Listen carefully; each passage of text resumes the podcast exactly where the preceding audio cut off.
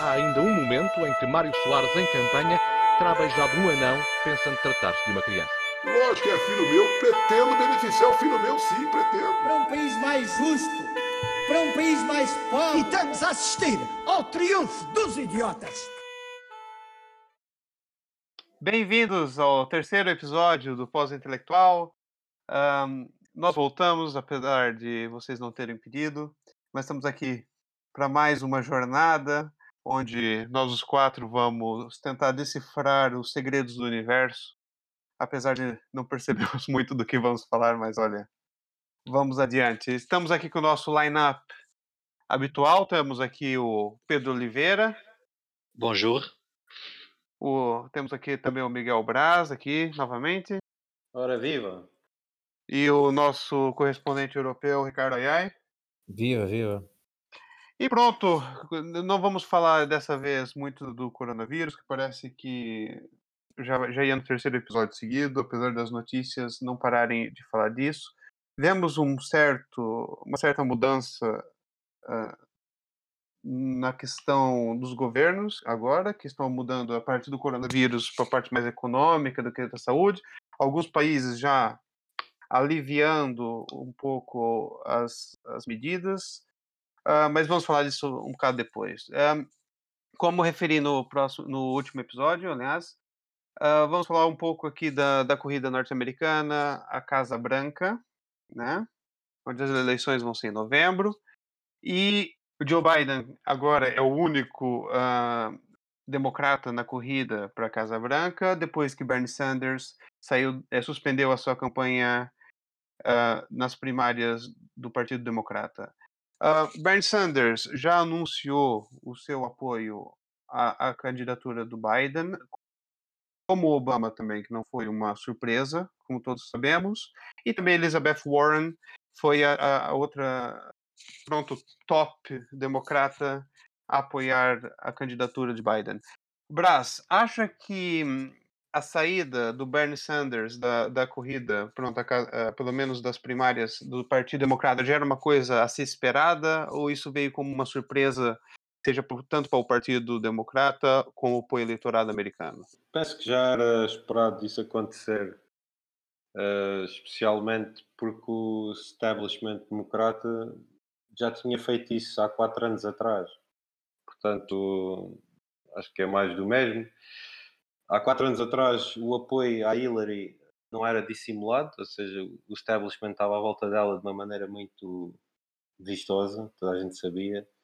Desta vez, um, por exemplo, o Barack Obama não apoiou ninguém, em específico nas primárias. A gente sabia que ele, obviamente, tinha um, tinha uma era favorável obviamente ao seu anterior VP o, o Joe Biden mas não, em público não, não dizia isso no entanto uh, houveram reportagens com advisors dele uh, e ex-advisors que disseram que ele uh, antes da Super Tuesday ligou uh, para os outros candidatos democratas às primárias, como por exemplo a Amy Kubler-Char e o Peter Buttigieg, ligou, ligou para eles nessa noite que eles endossaram o Joe Biden. Portanto, ele apoiou por trás das cortinas o Joe Biden.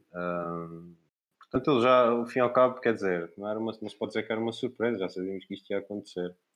A questão que se mete aqui é o que é que isso vai fazer, eh, o que é que isso significa para o eleitorado, para as eleições gerais americanas, porque o Joe Biden não, quer dizer, não está assim a gerar uma onda muito popular à volta dele por parte dos eleitores democratas e especialmente pelos progressistas, que eram aqueles que estavam com o Bernie Sanders. Mas, na sua opinião, acha que o, esse apoio pronto, do Bernie Sanders, logo quando ele saiu da, da corrida, da, pronto, pelo menos do Partido Democrata, para ser o candidato, um, e o apoio da Elizabeth Warren anterior até, isso vai ser refletido no eleitorado? Acha que eu acho, eu acho que não. Eu, eu acho que isso vai prejudicar muito o Joe Biden, tal como prejudicou a Hillary há quatro anos atrás, porque isto é, isto é uma Isto é uma explicação muito simples. As pessoas que uh, são favoráveis ao Bernie Sanders ou que são favoráveis à, à Elizabeth Warren, ou seja, a sua base, uh, é diferente, por exemplo, das pessoas uh, que votam, por exemplo, no Donald Trump, que são muito fiéis ao indivíduo, ao líder. Isto, estas pessoas não são fiéis ao indivíduo, são fiéis à ideologia e às políticas públicas uh, que os seus candidatos defendem. As pessoas estão com o Bernie Sanders porque acreditam nas políticas públicas dele. Uh, não importa hum, o indivíduo em si. Porque eu acho que muitos, muitos desses eleitorados, é mais que é a maioria para votar. Exatamente. Não estou a dizer que a maioria não vai votar ou vai votar no Trump. Não é isso que estou a dizer. Estou a dizer que é uma, uma percentagem considerável uh, não vai votar no Joe Biden e vai ficar em casa. Portanto, sim, vai prejudicar. Uh, no fim do dia, vai prejudicar o Joe Biden nas eleições gerais. De qualquer modo, o Joe Biden tem sempre mais uh, vantagem na, na, parte de chegar ao eleitorado afro-americano do que o Bernie Sanders teria. Sim, quer dizer. Que é um eleitorado também bastante considerável. Sim, sim, sim, sim, eu acho que sim. Por ter sido também o, o, o vice-presidente do Barack Obama, pronto, está sim. relacionado. Sim, sim, sim. A questão, a questão aqui é que o, Biden não está a puxar a base do, do, do, Bernie Sanders para ele e isso pode prejudicar muito nas eleições gerais. E quem é que são a base? São os eleitores com menos de 40 anos, são a classe, a, a classe trabalhadora e isso aconteceu mesmo com a Hillary, que perdeu ali todo o, o Midwest e swing states como Michigan e Wisconsin. Wisconsin e Pen Pensilvânia, Michigan. Uh, portanto, ela, é exato, ela perdeu, ela perdeu esses, esses estados todos, mesmo porque não conseguiu puxar a base da classe trabalhadora, que originalmente estavam com o Bernie uhum. Sanders. E que sim, mas, mas, até nós vimos agora no Michigan, eh, foi no Michigan, sim, os protestos, né?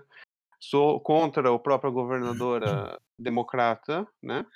Que pronto, supostamente estaria na linha para ser a vice-presidente do Biden.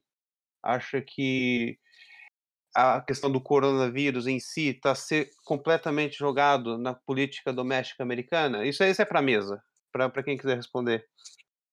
Vocês acham que a parte do coronavírus vai jogar um, vai ter um papel bastante significativo? Fácil.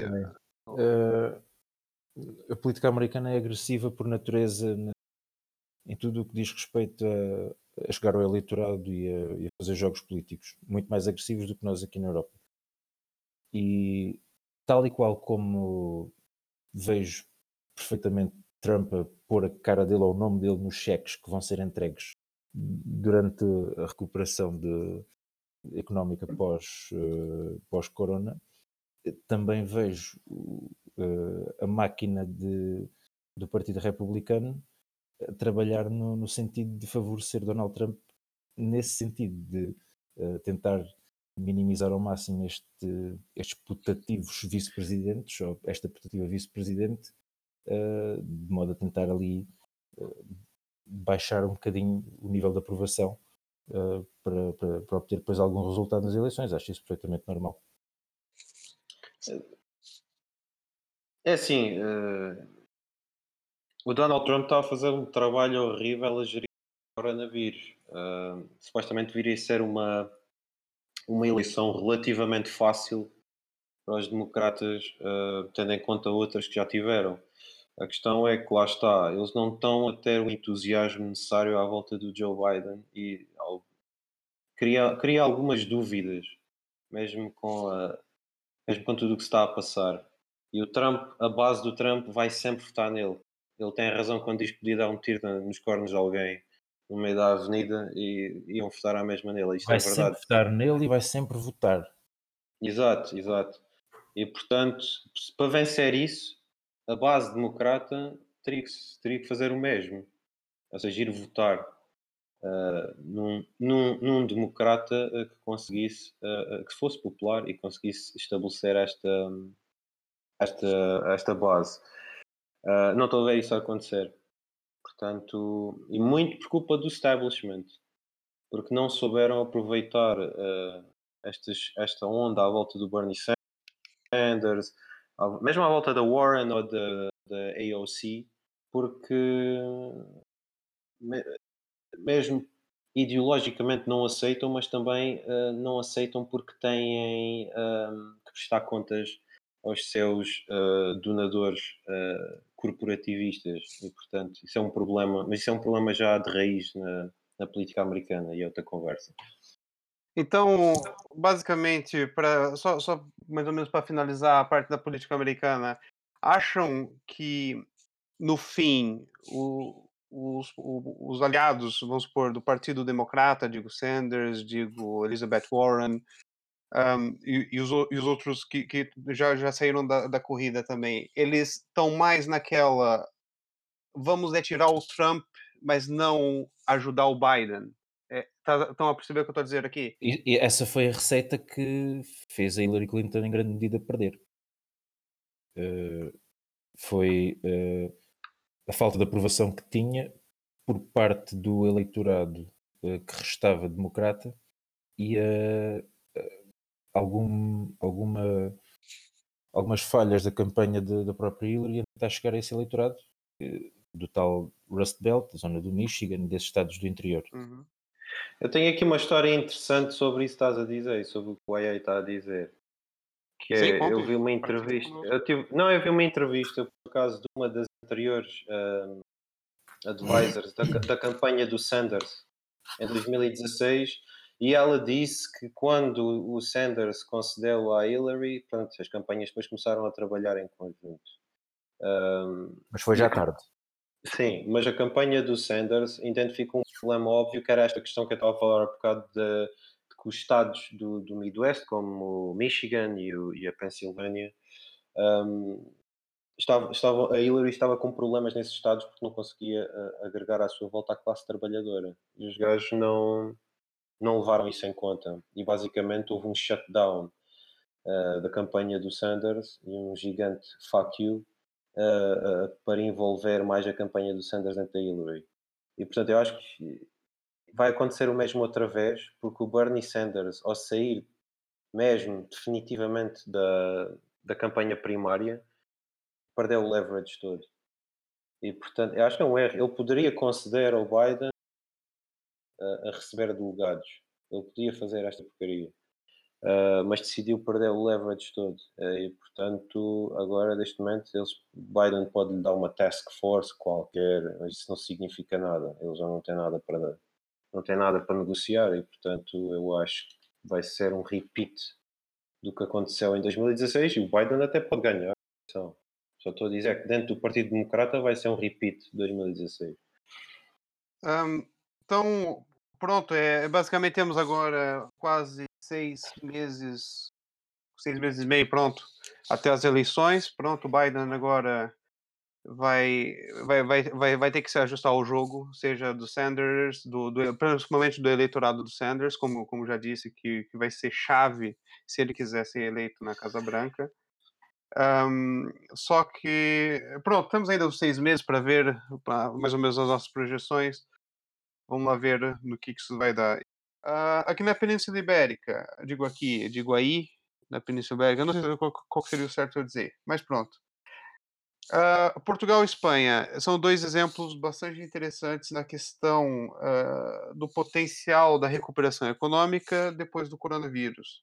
Falamos todos agora no, nos episódios anteriores na questão da saúde, questão de número de casos, uh, medidas de mitigação, mas o importante também agora é o potencial declínio econômico da Europa de modo geral. Uh, só que vamos focar agora principalmente em Portugal e Espanha e as projeções mais ou menos do Fundo Monetário Internacional, o que, que pode ser dito um, sobre isso. Uh, todos sabemos Portugal aposta bastante uh, no turismo, é, uma, é um, dos, um dos principais uh, fontes de pronto do, do PIB. Diz, uh, segundo o FMI, uma queda do PIB de 8% depois dessa crise toda, uh, o que é um pouco acima das projeções do próprio Banco de Portugal. Ai, ai, você acha que o turismo vai ser realmente, de facto, a, mai- a parte mais afetada em si? Há outras, outros setores também que há de ter uma certa preocupação?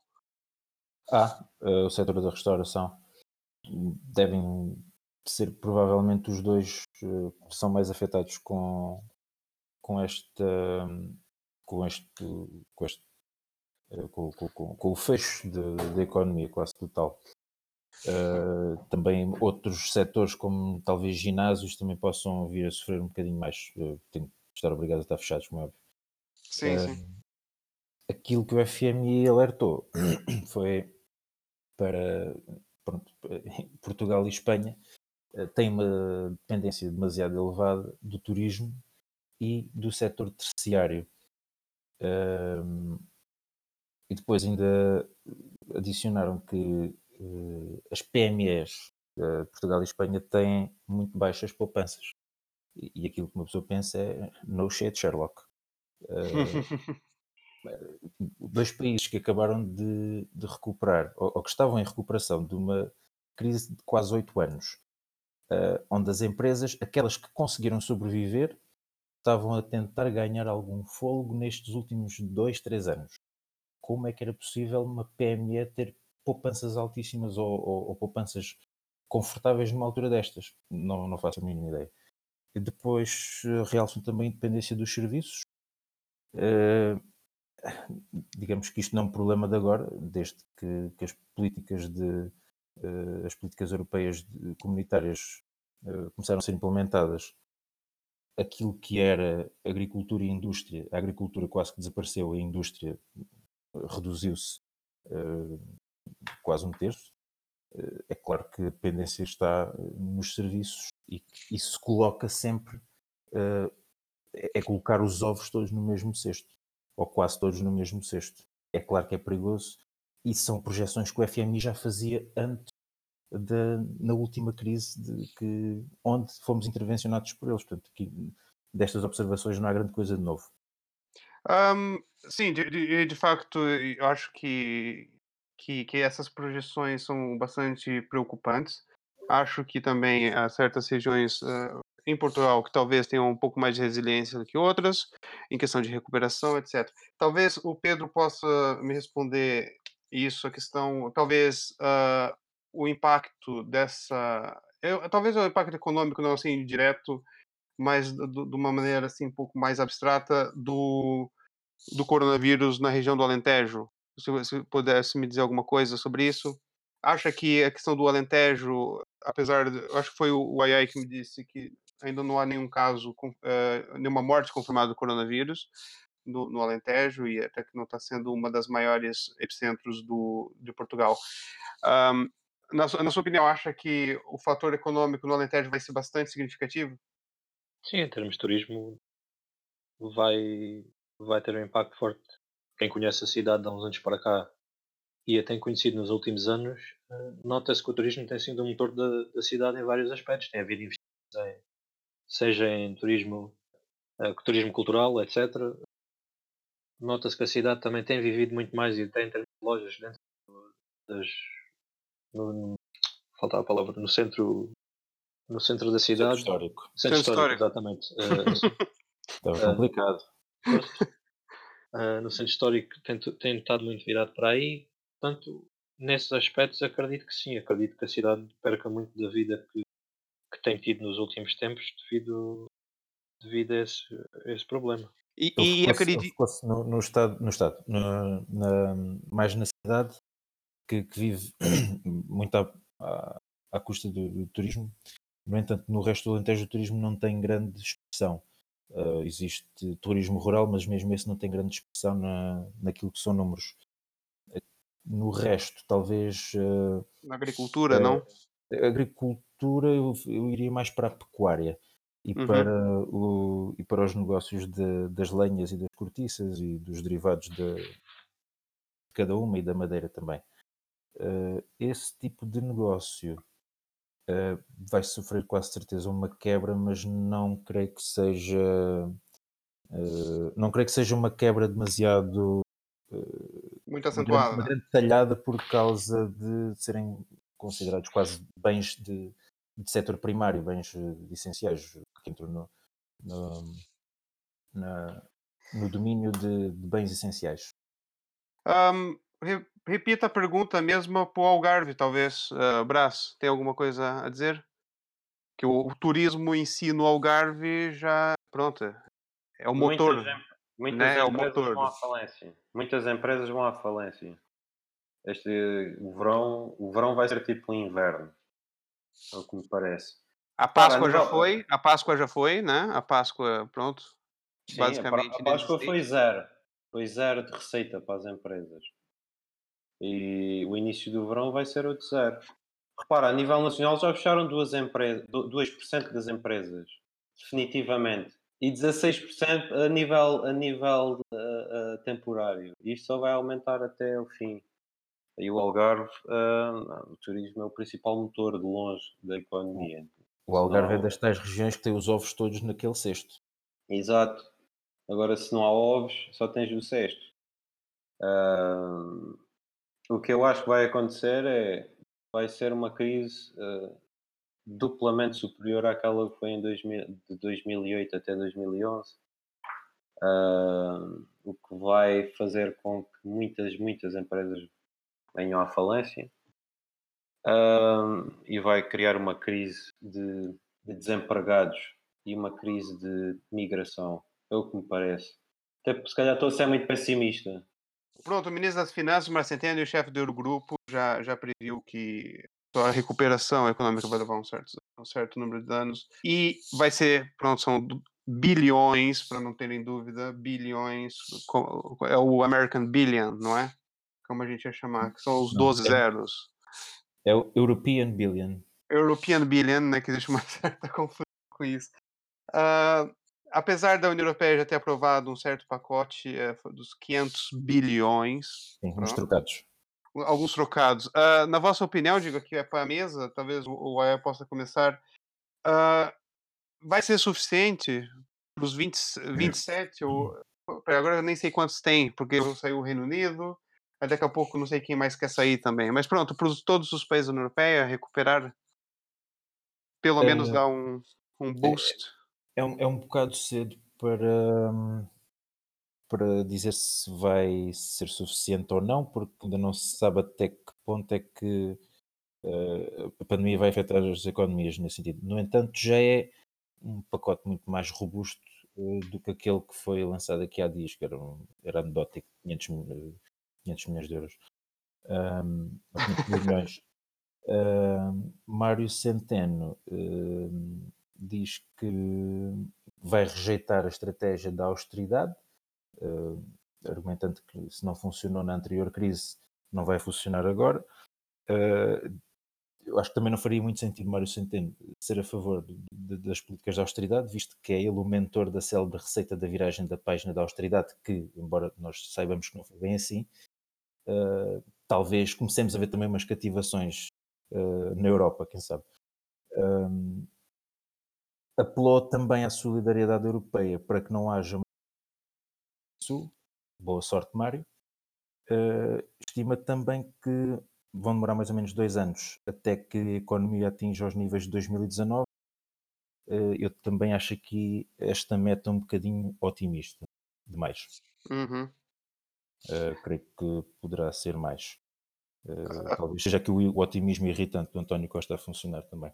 Ah, pois nós vimos já agora algu- alguns algumas eh, como se diz alguns algumas observações e alguns grupos a falar fazemos turismo turismo em Portugal compra-se o que é nacional para estimular a economia nos próximos meses já estavam até a dizer que viagem para o estrangeiro ainda isso vai demorar um bocado e mais vale fazer a viagem pronto cá dentro Pois, ainda não se sabe. O António Costa disse para não deixarmos de planear as férias de verão, uh, mas cá dentro.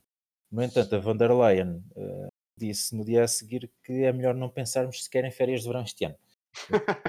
Também ninguém sabe o que é que vai acontecer aí. Não há. Não há, não, há uh, não existe concordância aqui. Já vimos aqui que é o setor da pecuária vai ser bastante afetado, uh, porque pode ser bastante afetado, né? Ninguém aqui é, é bruxo, mas a questão da agricultura, turismo, etc. E também outros setores, como a educação, que ainda não referimos, e a questão da, uh, da cultura. Uh, Pedro, acha que o setor, o setor uh, pronto, cultural, digo, financiamento para certos projetos, para seja na áreas do teatro, literatura, cinema, uh, nacional português, uh, vai ter um certo impacto, a, apesar de alguns já, já disserem que certas partes desses setores já são não são financiados como deveriam, agora ainda vai, pode faltar ainda mais dinheiro para promover certos, pronto, certos tipos de eventos culturais. Acha que, que isso é, é fato? Pode acontecer? Já se viu que o Ministério da Cultura já deu aí um tiro num pé e numa coisa, e num, num pseudo projeto que ia acontecer, que acho que afinal já não. Que, já, que acabou por não ir para a frente devido aos moldes que, iam ser aplicados.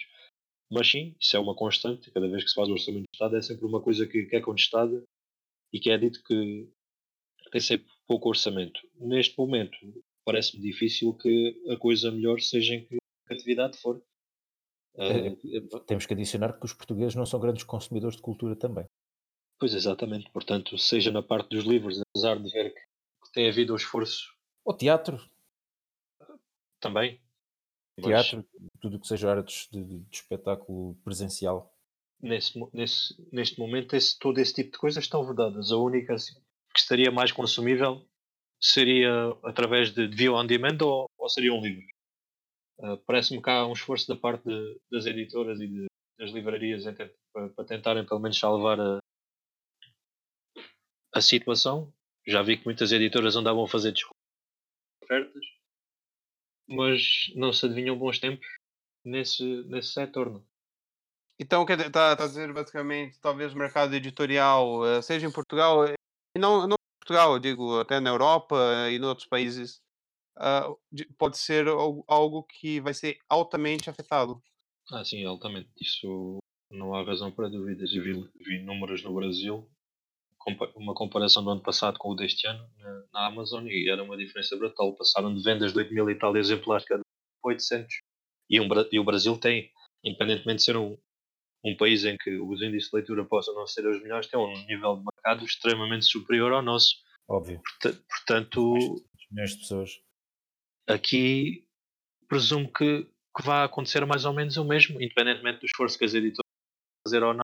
Uh, e tendo em conta que vem a crise, convenhamos que nem toda a gente considera um livro um bem de primeira necessidade. Portanto, aquilo que vai, que vai acontecer é que, no máximo, as pessoas vão ser mais mais imaginativas na forma como arranjar esse bens ah, Sim, sim, de facto. E, e, e já, já vi alguns, alguns reportes aqui de algumas editoras já até adiando né, o lançamento dos livros, sim, sim. Eh, né, campanhas aqui, de marketing. Aqui coisas. também está igual. Eu geralmente costumo seguir o que é que vai saindo e tem estado tudo a, a baixar ou a ser atrasado porque, porque não, não é execuível. E no Brasil, por exemplo, a coisa a ser cancelada e lançamento, os lançamentos mensais baixaram drasticamente e até os planos anuais das editoras baixaram ao nível de, de terem que fazer uma escolha entre aquilo que vão vender ou não, porque agora, a sério ou não, as coisas têm que ser mais planeadas e têm que, pelo menos, tentar que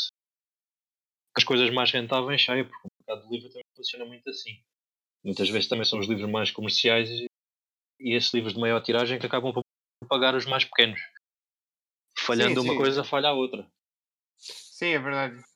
E eu, e eu acho que, que, que eu acho eh, eu concordo com essa, com, a, com essa teoria que muita gente não vai ver um livro que talvez custa 30 ou 35 euros ou até 20 euros como prioridade, né? O pessoal vai começar a pensar, se cara, olha, eu guardo esse dinheiro para outra coisa. Entre comer ah. ou ler um livro, e tendo em conta que há serviços que proporcionam um grau de entretenimento superior e um nível preço mais barato, portanto o escape será por aí. Acredito que, que empresas de, audiovisuais, Netflix etc., aí tenham, tenham números maiores de consumo porque oferecem serviços com, serviços com os quais os livros não conseguem, não conseguem competir. Já, sem que se querer falar nos preços. Pois, exatamente. Dizer que íamos mudar agora um pouco para uma parte mais otimista, mas talvez não. Tivemos ah, agora, né, a, pe- a perda de alguns, ah, pronto, autores até de renome no, no, no mundo da literatura. O chileno Luiz Sepúlveda morreu eh, em, eh, por causa do coronavírus, né, em O- Oviedo, em Espanha. E, pelos vistos, ele foi diagnosticado depois de ter vol- voltado de uma viagem para Póvoa, ah, num evento literário chamado Correntes de Escritas. E o Rubem Fonseca, é um brasileiro, que morreu aos 94 anos de infarto, nada a ver com o coronavírus. Ah, o nosso especialista literário aqui, que eu digo, eu gosto de dizer isso, mas não sei se ele concorda. Pedro, ah, então a morte dos dois, ah, claro, dois ícones né, na literatura, digo brasileira, pelo menos o Rubem Fonseca também internacional, né? E o Luiz Sepúlveda. eh, você pode falar um pouco mais sobre, sobre o que eles contribuíram assim para o cenário literário internacional, nacional? Pode Mais ou uma, menos. uma pequena uma pequena análise? Mais ou menos. A minha exposição ah, aos dois não foi a maior. Ah, o Luís Sepúlveda, a única coisa que posso dizer é que é um nome que fui habituado a ouvir ao crescer, nunca li. Ah, mas creio que é um nome que, que atualmente é um nome que está mais posto aos, aos, aos miúdos na escola. Acho que muitos dos livros deles são, fazem parte do plano e muitos deles são de leitura ah, em português.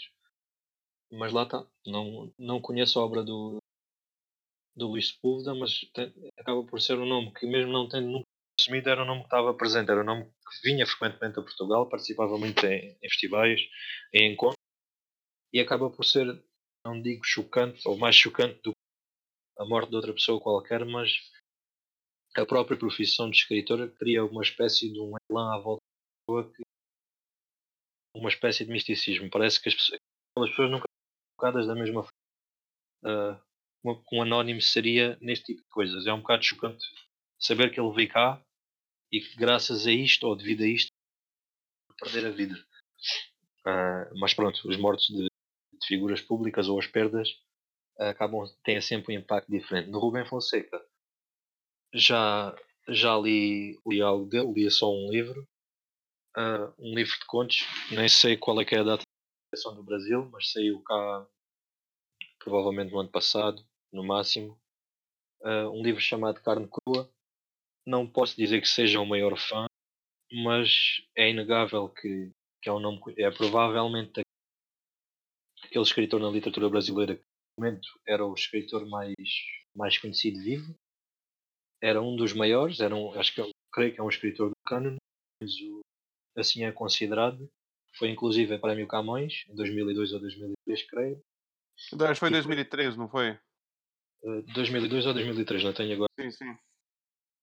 Um escritor que se inseriu num contexto específico da história do Brasil, eh, que foi censurado na altura pela ditadura do Estúdio Vargas, e foi um escritor que quebrou com a tradição da literatura do Brasil e imprimiu um estilo muito diferente, é um estilo, uma espécie de urbano depressivo, extremamente violento, ah, em que o instinto reinava, era um- uma literatura também que também possuía alguma da questão de- da, da luta de classes, notava-se muito que havia muito, a coisa era muito manicaísta, ah, e isso acabou por alterar completamente esse tipo de tradição. Houve uma corrente de escritores que vieram a seguir mudaram a forma de escrever. Ah, e pronto, é um autor que, que não morreu devido ao Covid, mas era uma pessoa que também já tinha 93 anos, não deixa de ser, de ser triste a perda de um, de um escritor tão importante nas letras brasileiras, mas acaba, pronto, acaba por ser expectável, até porque, segundo sei, ele já há bastantes anos que estava rodado da, da exposição pública e tendo em conta 93 anos, acaba por ser uma perda de uma pessoa que teve uma vida cheia, com sucesso. Neste momento acho que é o mais importante, são as obras dele. E, e pronto, é isso. Sim, é se- sempre. Gostei, é da, sempre... gostei da, da, da, da citação a Miguel Sousa Tavares, do só para- Por acaso não foi, não foi intenso. Ainda bem, mais ou menos. Não era bem o tipo de pessoa que eu gostaria de citar, mas pronto, é isso. Mas pronto, olha, já, já que estamos nessa, pronto, nessa, nessa deixa, ah, vamos para o nosso último quadro aqui, que é nossas recomendações, né? Eu não sei se vocês seguem as nossas recomendações, se vocês seguem, olha, comentem. Deviam bastante, porque nós gostamos e eu acho que a gente tem até um bom gosto até Isto sem em ser certas arrogante. coisas. Sem ser Sem arrogante. ser, sem ser arrogante. Deviam Ah, ah, Pedro, eu posso começar contigo? Recomenda Pode. alguma coisa?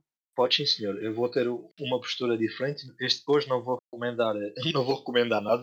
Vou fazer uma recomendação geral ah, para uma editora. Sim, sim. Ten- Tendo em conta o contexto que se está a viver, vou fazer a recomendação para provavelmente para aquela que é a minha editora. Se eu escrevesse um livro ou se tivesse um preso numa dissessem que só podia ter acesso ao catálogo daquela editora, seria a Relógio d'Água. A Relógio d'Água é uma editora independente, é uma, uma editora que tem um catálogo de extrema qualidade. Portuguesa?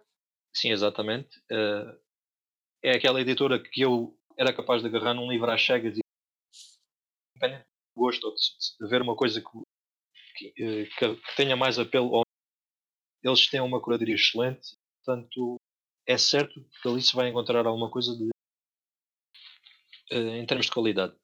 Então temos aqui e um super fã. E estou a fazer a estou a fazer a recomendação porque eles no, no site deles, devido ao Covid, estão a fazer um- uma promoção em que só vendem os livros através da, do site, garantem a entrega em cerca de dois dias e oferecem um catálogo de 30% em todos os livros do catálogo.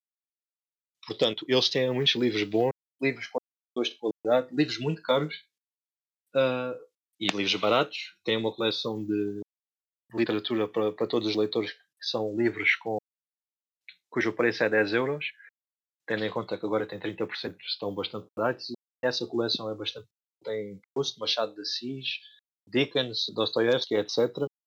Ah, portanto, tendo em conta que é uma editora independente que está arredada dos grandes grupos editoriais, é uma editora que se calhar precisa de mais apoio para sobreviver e, e merece também pela qualidade que apresenta, seja na escolha, seja nas ilustrações, nas traduções, etc. É uma Ah, e é isso.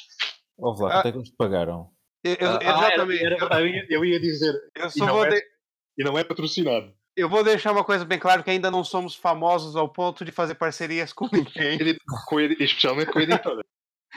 Ainda mais com editoras. ah, Eu quero os meus 25%, meu.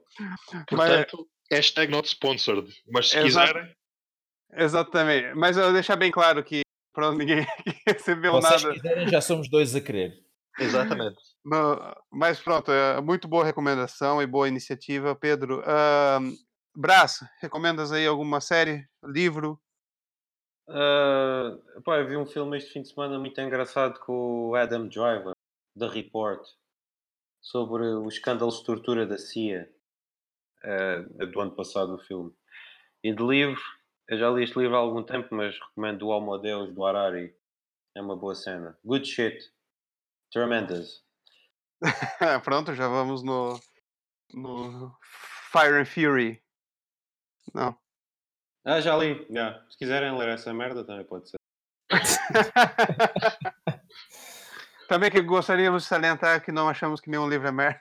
Mas então- Espera aí, mais ou menos. É, não, achei o livro merda. Espera, de- depende do livro. Exatamente. Ah, ai ai, que, que, recomend- recomendas aí uma, uma leitura boa para o pessoal ou algum livro? Algum livro não, é uma série. Leitura não. eh, há, há de chegar, há de chegar o dia em que eu recomendo um livro. Ia recomendar aqui uma série do YouTube que é a Mindfield, chamada Mindfield, que é de um canal chamado Vsauce, tudo pegado. É uma série que explora eh, a mente humana e eh, faz algumas experiências interessantes com, com o cérebro.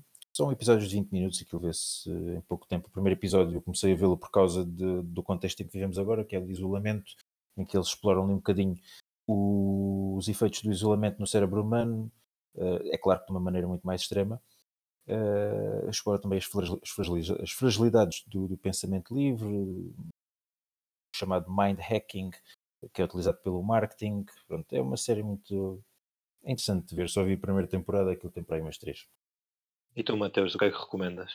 O que eu recomendo. Olha, boa. Ah, eu tive que, pronto, ir ao Google. Não, estou a brincar. Ah, eu, eu. Olha, eu recomendo, estou vendo o Ozark. Que saiu a terceira temporada. Estou a rever, aliás. Estou a rever a primeira e a segunda. Agora falta ver a terceira. Que é uma série espetacular. É basicamente. é, pronto. É, vejam a série. É boa. Eu não vou aqui dar spoilers, que eu não sei o que é spoilers, não. Mas é, toda a gente já sabe assim, que é ligado a lavar dinheiro. Essas coisas bastante interessante esse, esse mundo. E um livro que eu recomendo é o chama-se Narconomics, uh, How to Run a Drug Cartel. Uh, eu não estou aqui a- a- a- a ser financiado por ninguém. Só droga. Só droga, Não, droga, é, droga. é do Tom Wainwright. uh, é um livro bastante interessante que diz como, pronto, o, o mercado da, da droga e certos grupos, uh, pronto, de tráfico de drogas operam na mesma estrutura, talvez, que uma empresa. Bem, Mateus, a fomentar o empreendedorismo na altura. É, na- eu- É isso sim, exatamente. Também queremos fazer outro disclaimer, né? Já tivemos o primeiro, que não so- estamos patrocinados ainda, ah, que não estamos a, a promover drogas e também não estamos ah, Nem a comercialização das mesmas.